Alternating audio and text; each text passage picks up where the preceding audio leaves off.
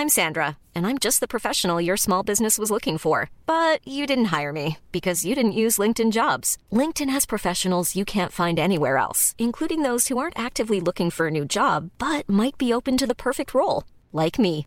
In a given month, over 70% of LinkedIn users don't visit other leading job sites. So if you're not looking on LinkedIn, you'll miss out on great candidates like Sandra. Start hiring professionals like a professional. Post your free job on linkedin.com/people today. Escuchas. Escuchas un podcast de Dixo. Escuchas Linterna Mágica con Miguel Cane. Por Dixo. Dixo. La productora de podcast más importante en habla hispana. Hola, ¿qué tal? Bienvenidos a la edición número 107 de La Linterna Mágica, el podcast de cinéfilos para cinéfilos de Dixo, grabado aquí en el corazón de Polanco. Yo soy Miguel Cane, su monstruo favorito, estrella de este programa, y pues les voy a hablar. Sé que me tomé mi tiempo, sé que ya mucha gente habló de esto, pero a mí, como ustedes saben, el que dirán o lo que digan los demás me la trae floja. Así que voy a hablarles de la película de la espectacular, entrañable, impresionante y bastante compleja en aspectos técnicos película de Alfonso Cuarón, Roma. Pero antes de lanzarme con Roma, no vamos con mensajes de nuestros patrocinadores, porque pues no tenemos patrocinadores, pero sí tenemos a Raulito Fuentes, que nos va a hablar desde Guadalajara. Adelante, Raulín. Oye, Fuentes. Hola, ¿qué tal? Esto es Oye Fuentes, el espacio que Miguel Cane me brinda en la linterna mágica. Yo soy Raúl Fuentes y a mí me encuentras en Twitter como arroba Oye Fuentes. Oigan, pues fíjense que platiqué con Miguel, tenía yo ganas de hablar de la película Niños del Hombre de Alfonso Cuarón, aprovechando pues que él iba a, a, comentarles un poquito sobre Roma o un mucho sobre la nueva película Roma y dije creo que es buen momento como para recuperar como si fuera una especie de clásico de la semana la película Niños del Hombre porque a pesar de que Alfonso Cuarón tiene una filmografía pues muy pequeña a lo mejor en relación con otros directores que tienen pues 25 años como, como cineastas como es el caso de Cuarón pues son pocas, son pocas las películas, ¿no? Este, tenemos solo con tu pareja, La Princesita, Grandes Esperanzas, eh, la tercera película de Harry Potter, etcétera. Eh, pues son, son pocas películas. Bueno, obviamente no puedo olvidar y tu mamá también y por supuesto Gravity que fue la que le dio el Oscar.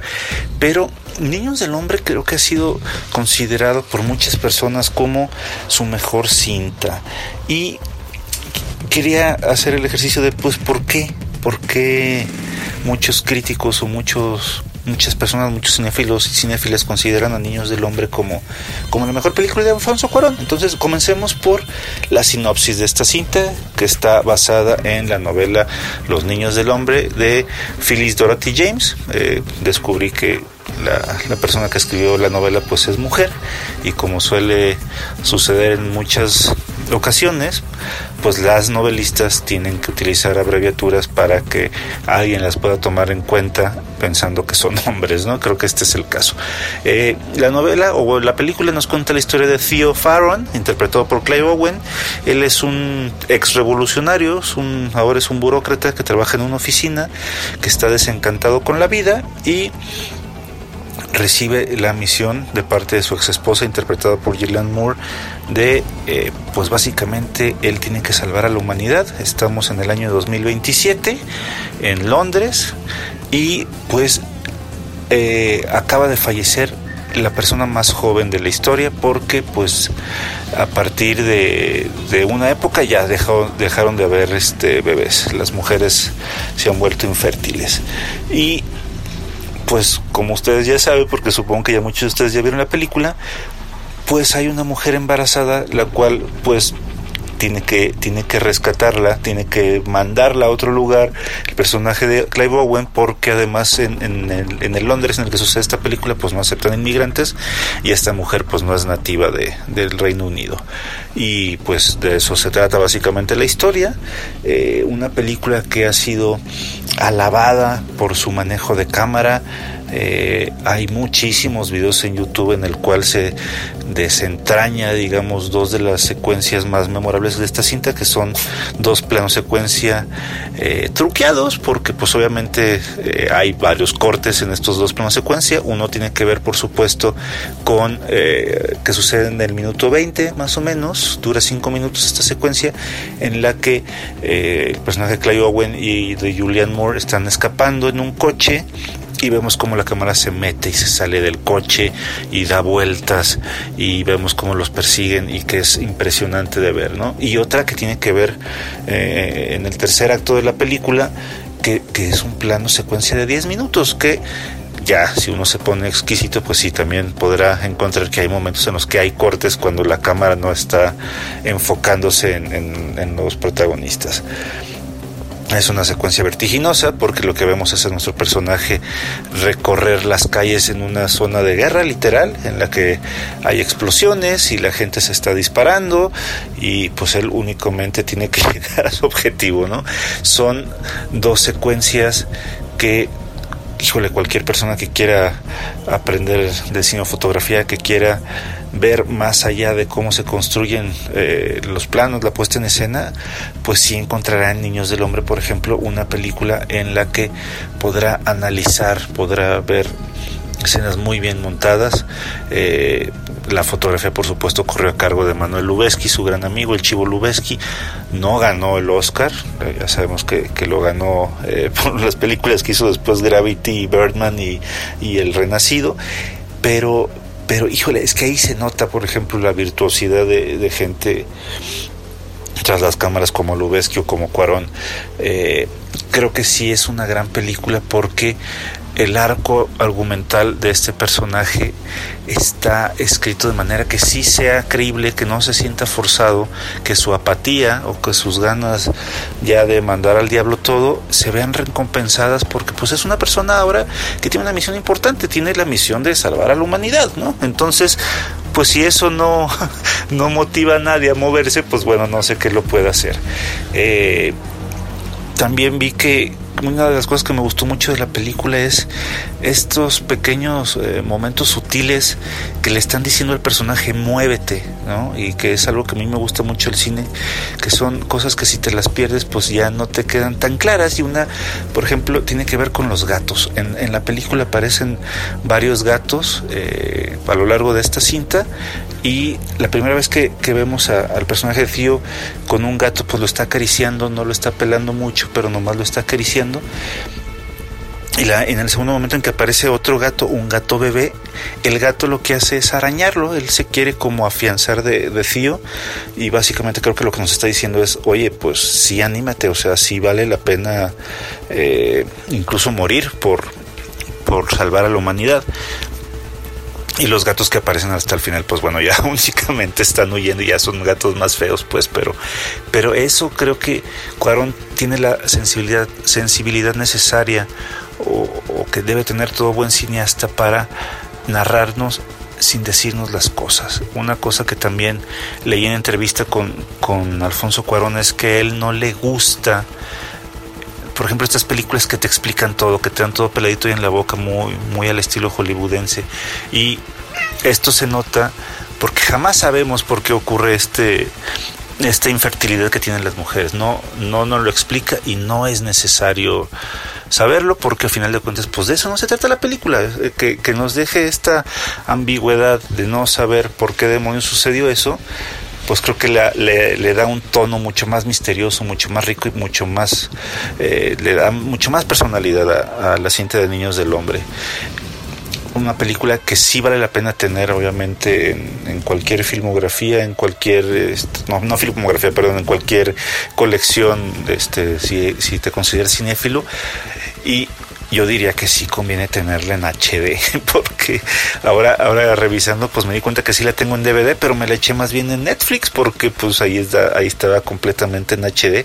Los colores se ven muy ricos, se ven muy vibrantes, se ven, se ven muy, muy padres, y que además que es una película que si no tienes Netflix, pues está en otros servicios de streaming, está en Tunes, está en Claro Video, está, está en todas partes, es, es ya uno, uno de los, de los clásicos contemporáneos que más vale la pena ver y rever, ¿eh? y se los digo porque yo tenía tenía años de no haberla visto, la vi cuando salió en el 2006 y la habré visto una o dos veces después, pero para este para esta charla, para este este audio sí quise como clavarme específicamente en los momentos que me parecieron como más importantes o más comentables de la película y evidentemente más allá de las dos secuencias eh, en plano secuencia, o sea, toda la parte técnica me parece que es un guion muy redondo en ese sentido, un guion que escribió Alfonso Cuarón con otras cuatro o cinco personas más, basados en la novela que les dije de P.D. James, y pues creo que sí, o sea, ah, definitivamente sí es sí es para mí sí es su mejor trabajo. No he visto Roma aún espero verla con muchas ansias para ver si es cierto eh, lo que dicen ahora los críticos que pues probablemente sea la, la mejor cinta de su carrera. Pero, pero Niños del Hombre, si tú no lo has visto, me parece que sí te estás perdiendo de un espectáculo visual con carnita, no hay, aquí no hay explosiones visuales nomás por el mero, por el mero gozo de gastar billetazos y, que la gente se divierta. Hay una historia inteligente, hay una historia reflexiva, hay un héroe trágico, muy bien escrito, eh, y, la verdad creo que es impresionante saber que que el talento mexicano eh, pues hizo, hizo en el año 2006 grandes, grandes películas, me refiero por supuesto a, Guillermo del Toro con El laberinto del fauno, y ese mismo año eh, González Iñárritu presentó Babel. A mí Babel no me parece una gran película, pero bueno, también es de reconocerse que ese, ese año pues los tres amigos hicieron sus cintas que de alguna manera los pusieron en el mapa en el mapa hollywoodense mucha gente se dio cuenta de ello en fin, pues, eh, pues ahí está. Digo, no es recomendación. Supongo que ya, ya saben que es una gran película. Si tú no lo consideras así, pues también sería interesante platicar la, la película Niños del Hombre. Eh, yo estoy en Twitter como arroba oyefuentes. Platiquemos, platiquemos de cine, que está bien padre hacerlo. Eh, y pues nada, los espero la próxima semana y muchas gracias por su atención. Escuchas. Escuchas. Linterna Mágica. Fixo. Gracias, Raulito. Ustedes saben, Raúl Fuentes, arroba Oye Fuentes, en todas las redes sociales, es nuestro crítico de cine y además él sí se la sabe de todas, todas y resuelve dudas que carcomen. Así es que búsquenlo en redes y él les podrá contar y contestar todo lo que ustedes quieran saber y sigan, sus, sigan su ejemplo chamacos y chamacas. Y bueno, hablando de chamacos y chamacas, pues vamos a hablar de Roma, que precisamente es una historia de chamacos, porque así nos decían en aquella época, en, la gloriosa década de los 70, en la que algunos de nosotros crecimos y que va a ser inevitable que nos identifiquemos con los protagonistas de, de Roma. Eh, Roma es el octavo largometraje de Alfonso Cuarón, que nos ha regalado cintas realmente memorables como Solo con tu pareja, La princesita, eh, Grandes Esperanzas, eh, y tu mamá también, aquella película de Harry Potter, El prisionero de Azkaban, Los hijos de los hombres, y posteriormente la impresionante Gravity, eh, que fue un despliegue tecnológico impresionante para hacer una película que es una obra de arte. No es necesariamente una obra maestra, pero es una obra de arte. Y después de su saga espacial, su odisea eh, espectacular, pues aquí se adentra nuestro querido Cuarón en el espacio, pero en el espacio interior, y presenta una cinta semi-autobiográfica o de autoficción, eh, tomando aquí el término literario que ya había utilizado nuestro maestro Jorge Ayala Blanco en su impactante reseña sobre este mismo filme. Eh, Roma es una especie de fabulita, por así decirlo, es una fabulita muy sencilla acerca de lo que es un año en la vida de una familia de clase media que vive en la calle de Tepeji, en la colonia Roma, entre septiembre de 1970 y septiembre de 1971, justo antes de empezar el siguiente ciclo escolar. Eh, todo esto lo vemos casi completamente filtrado a través de los ojos de un personaje llamado Cleo, Cleo es una, es una empleada doméstica eh, que trabaja en esta, en esta residencia. Eh, es interpretada por Yalitza Aparicio, una, una educadora eh, de carrera, es educadora que, que fue descubierta por, por Cuarón para hacer esta, hacer esta interpretación. Es una interpretación sumamente emotiva, muy, muy candorosa, em, en la que ella prácticamente habla poco, pero, pero observa mucho y es precisamente esta observación la que nos hace apreciar lo que ha ido construyendo Cuarón en torno, en torno a ella, ¿no? Eh, Cuarón, como sabemos, es un, aparte de ser un espléndido cineasta, es también un espléndido espectador y él creció en los años 70 y en los años 80 viendo todo el cine que podía eh, y salpicándose de él, nutriéndose de él, alimentándose. De este modo no es extraño entonces que ciertos aspectos de la construcción de la película hagan referencia muy específica a cintas que a él lo alimentaron, nutrieron, o trabajos de directores eh, que, que, a él le dieron inspiración para, para, poder, para poder trabajar. En este caso me estoy refiriendo, por ejemplo, a la película de Chantal Ackerman, eh, Jean Dillman, eh, 30 de la calle de Comercio, 1080 eh, Bruselas, estrenada en 1975, donde la inolvidable Delphine Seyrig es un ama de casa, madre viuda, que vive en un departamento pequeño con su hijo de 15 años y, se dedica a básicamente a mantener el apartamento impecable, pero también tiene otras circunstancias que se van manifestando a lo largo del filme. Y es estos, estos giros rutinarios, estos rituales domésticos que exploraba Chantal Ackerman están presentes de una manera muy amorosa en, en Cuarón, de hecho Empieza la cinta con un, ritual doméstico, el lavado de un patio, que el patio de la casa, por supuesto, para los que fuimos niños en una época previa a los videojuegos y a, a la televisión 24 horas y todo esto, los patios eran para nosotros lo mismo jungla que tundra que espacio exterior, que el ardiente desierto de Egipto o la tumba de un faraón. Jugábamos, imaginábamos, creábamos en esos patios. Entonces, el hecho de que sea limpiado un patio como ese por, por Cleo es muy significativo en muchos aspectos. Eh, la historia de Cleo y la señora Sofía, que es Marina de Tavira, que puede ser mucha Marina, este, y aquí está muy bien, eh, es, es básicamente una especie de paralelismo entre el ama de casa y madre de familia que quiere salir al mundo porque necesita alimentar a sus eh, cuatro fieras, pero además quiere sentirse realizada y por otro lado es, es, esta, es esta mirada completamente inocente, completamente limpia, muy pura de, de alguien que vino, que vino de, de, de, la región mixteca que llegó aquí y que está descubriendo las sofisticaciones del mundo con inocencia, con candidez y que también se ve involucrada en algo, en algo trágico y triste cuando, cuando descubre que finalmente la gente no es únicamente lo que aparenta ser, sino que puede haber trasfondos muy siniestros, muy violentos en la gente que amamos.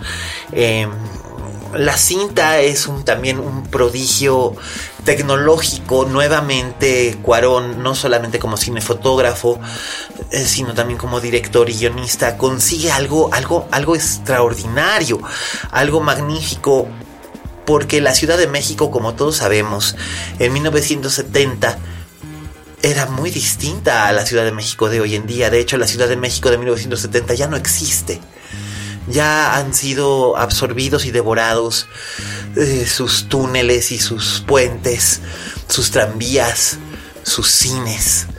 esos enormes palacios cinematográficos que habían logrado subsistir de aquella, de aquella gran época de los 30s y 40s y todavía los años 50. Em, sus tiendas departamentales han desaparecido también, su, su, su lenguaje, su, su ritmo, su color. La película es en blanco y negro, pero casi podríamos jurar que la vemos en colores porque recordamos, porque tenemos esa memoria que nos permite recordar el color rojo y blanco del tomboy que quizás ustedes no, no lo recuerdan, pero el Tomboy por ahí, por ahí aparece en una, en una escena, aparece un letrerito del Tomboy que era una, hamburguesería, eh, el cine Las Américas con, su majestuoso, eh, con su majestuosa entrada, eh, el cine Metropolitan, los tranvías, el antiguo centro médico que se desplomó en 1985 y que hay una especie como de de, premonición de ello. Pero no solamente hace referencia a Chantal Ackerman, no. Eh, aquí se da el lujo de, tomar pequeños fragmentos, pequeñas alusiones visuales o de sonido o, de composición. Para, para, acercarse a directores tan disímbolos como Luchino Visconti o Federico Fellini o Ingmar Bergman, Roman Polanski, Andrei Tarkovsky, hasta el propio Lars von Trier en la, en, la, en la secuencia, en la última, última, última, última toma del corte que yo vi que ahora hablaremos precisamente de eso, este es, yo siento que es una alusión en cierta forma a, Lars von Trier también, al, al, bellísimo desenlace de, Rompiendo las olas. Eh, pero igual y solamente son interpretaciones mías, finalmente ustedes saben que yo un crítico muy multireferencial, eh, que finalmente ser historiador cinematográfico me ha llevado a alimentarme de secuencias de películas y de trabajos de directores que muchas veces han emplazado incluso al olvido. Y entonces encontrar alguna alusión en, en Roma ah, para mí fue maravilloso. Hay dos momentos, tres momentos claramente influenciados por directores que sé de cierto que, alimentaron a, a Cuarón. En, en, alguna ocasión él y yo lo hablamos hace como 12 años cuando Hijos de los Hombres. Eh, una, este, uno de ellos es Federico Fellini y vemos la, advertimos la, la, presencia felinesca en, dos aspectos, en una, en una escena que tiene lugar durante un incendio forestal. Eh, durante una fiesta burguesa se manifiesta un incendio forestal, no voy a decirles cómo ni por qué, solamente les voy a decir que ocurre esto. Y este, y ahí tenemos a estos, este, a estos personajes que están tratando como en un cuadro de apagar el fuego, pero al mismo tiempo vemos a otros personajes que beben vino mientras observan esta, esta destrucción y tal, y eso es algo muy felinesco, eh, este choque entre lo apolíneo y lo dionisiaco que es completamente felini, y también hay una secuencia muy angustiosa que es casi como una pesadilla en un túnel del circuito interior, un embotellamiento que obviamente es un referente más claro a la escena inicial de ocho y medio, eh, donde también hacemos un traveling shot entre los automóviles y entramos justo a donde se encuentra nuestra protagonista en un momento realmente crucial. Y esta escena deviene en lo que yo considero el momento Robert Altman completamente momento Robert Altman de, la película, eh, recordando eh, MASH y estas, estas escenas donde se cruza el patetismo y el humor negro y la ternura y la tragedia y se juntan absolutamente todas en, una, en, un solo momento, en un solo lugar, en un quirófano, en una, en una sala, en una sala de espera de hospital, en un ascensor y van, vienen, los, se, cruzan los, se cruzan los diálogos, todo mundo parece que está improvisando, pero en realidad es algo perfectamente coreografiado, muy altmaniano. Eh, Alfonso Cuarón es, es, un director eh, magistral en este aspecto, porque logra ir metiendo todos estos aspectos eh, y logra crear tensiones y atmósferas. Eh, por supuesto, quienes han visto el, esotérico tráiler que, ya está disponible en Netflix de la película, este, podrán ver alusiones a, a movimientos paramilitares, al halconazo del 71, a vacaciones en la playa, a, a la hora de la comida con la familia, todos estos momentos que, como decían en Blade Runner se perderán como lágrimas en la lluvia, pero, pero Cuarón los rescata. Es muy interesante que Roma eh, se vaya a estrenar eh, en el o vaya a formar parte del acervo de la plataforma digital Netflix. Esto le va a dar un mayor acceso a un mayor número de público y eso es algo muy importante porque Roma es una película que amerita más de un visionado y no es oneroso volverse a acercar a ella. Eh, es posible que uno le vaya descubriendo más, más detalles cuando la, la pueda observar en su pantalla doméstica. Pero también va a tener corrida comercial. Eh, eh, la película se va a exhibir en salas cinematográficas para ser vista como debe de ser. Por ahí alguien dijo que era una película en 16 milímetros. No, señores, no es en 16, es en 65. Trabajó en 65 milímetros Cuarón para hacerla y el trabajo de él como cinematógrafo se nota. O sea, es... Es un director de fotografía que puede rivalizar perfectamente bien con su inseparable Chivo Lubeski. Eh, y, si la hubiera hecho el Chivo Lubeski no hubiera sido menos bella esta, esta, esta película, pero definitivamente es algo muy íntimo y muy personal. Alfonso Cuarón nació y creció este, en, la, en la colonia Roma hasta su adolescencia. Em, eh, nació en 1961 y aunque hay los personajes eh, de la chamacada fluyen sus edades entre los 13 y los 5 años, él con el que se identifica es con el de 5 años, curiosamente. Ahí sí hay una, una sensación de, de, complicidad y de vínculo con, con, la, con la tatita, con la nana, con, con Cleo que, este, que es algo muy personal y muy íntimo del director con su propia Nana Liboria y al mismo tiempo también eh, refleja la relación de su, con su madre y con sus hermanos y por lo mismo es algo muy personal, muy familiar. Eh, por supuesto va a haber gente que considere este filme condescendiente al centrarse o fijarse casi todo en, en la manera de mirar de una de una empleada doméstica, yo creo que no es condescendiente en lo absoluto. Por el contrario, creo que es una una belleza de es una belleza de filme. Y creo que Roma definitivamente es la segunda obra maestra de Alfonso Cuarón después de eh, Los hijos de los hombres. Y, y creo que su película más, más personal, incluso es más personal que, que solo con tu pareja de allá del 90, y, uno puede comprender muchísimas cosas que, que, que, provienen y, y, que son importantes en el corazón de este, de este gran cineasta. Así es que bueno, pues Roma tendrá su corrida comercial en cines eh, hacia finales de año y también tendrá estreno simultáneo en, Netflix, donde en Netflix sabemos también hay lugar no solamente para series o películas de mediana calidad, sino también para filmes sumamente interesantes y muy importantes como es el caso de Aniquilación y ahora Roma, dos filmes que forman parte de mi lista del top 10 de 2018. Y bueno, antes de, despedirme, quiero recordarles que no solamente en Dixo existe este podcast de la linterna mágica, también tenemos eh, un interesante abanico de podcasts. Eh, está los lunes se encuentra fuera de la caja, análisis político de la mano del enorme, y literalmente es enorme, Mariano Chetino los martes eh, se encuentra de otro modo, que es conducido por Roberto Morán y el oso Ceguera. Los jueves comparte con nosotros eh, Bien Comer con Fernanda Alvarado.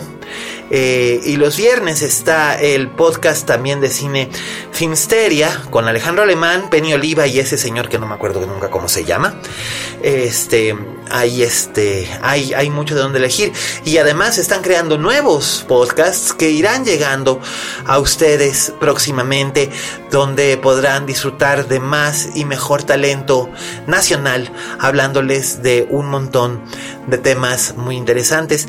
Para mí siempre es un placer poder estar con ustedes eh, aquí en la linterna mágica. Como siempre, todo mi cariño para Sara Marcos, para Laura y Miri, para Liliana y su familia, David, eh, Luciano y Pau, para, este, para mis cuates de, de Jalisco, ya Enrique ya, y también un abrazo cariñosísimo y enorme para, para mi Pipe, con el que sigo desarrollando este compromiso semana a semana de seguir escribiendo algo que ahí va.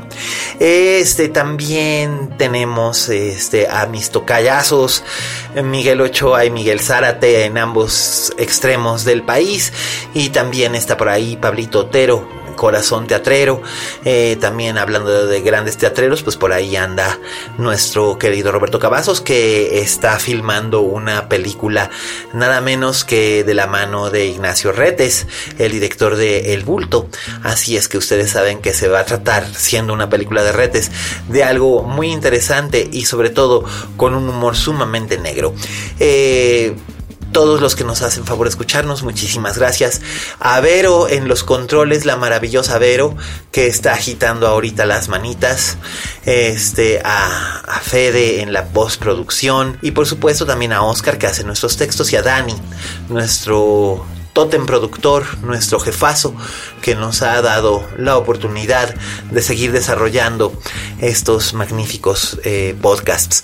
Ya viene Dogville, ya falta eh, cada vez menos para Dogville, de hecho ya solo queda una.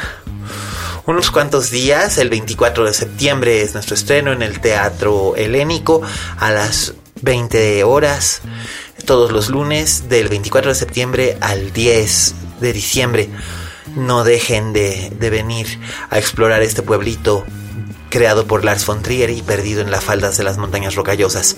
Será una experiencia que ciertamente dará mucho de qué hablar. Muchísimas gracias a ustedes por escucharnos. Yo soy Miguel Cane, arroba alias Cane en todas las redes sociales. Y recuerden, como dijo la Betty Davis, en este negocio si no tienes fama de monstruo, no eres una estrella. Hasta la próxima.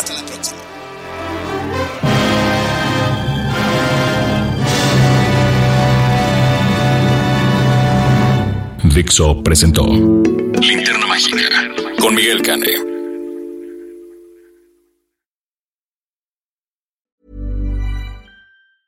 If you thought the only way to get a more defined jawline with natural looking results was through surgery, think again. Juvederm Volux XC is a non surgical injectable gel filler that improves moderate to severe loss of jawline definition and can help you achieve natural looking results with little downtime. Even better, this improved definition lasts up to one year with optimal treatment. No maintenance required. Improve jawline definition for a smooth, sculpted look with Juvederm Volux XC. For important safety information and to find a licensed specialist, visit juvederm.com. That's J U V E D E R M.com. Not for people with severe allergic reactions, allergies to lidocaine, or the proteins used in Juvederm. Common side effects include injection site redness, swelling, pain, tenderness, firmness, lumps, bumps, bruising, discoloration, or itching. There's a risk of unintentional injection into a blood vessel, which can cause vision abnormalities, blindness, stroke, temporary scabs, or scarring. Talk to a licensed specialist to find out if it's right for you.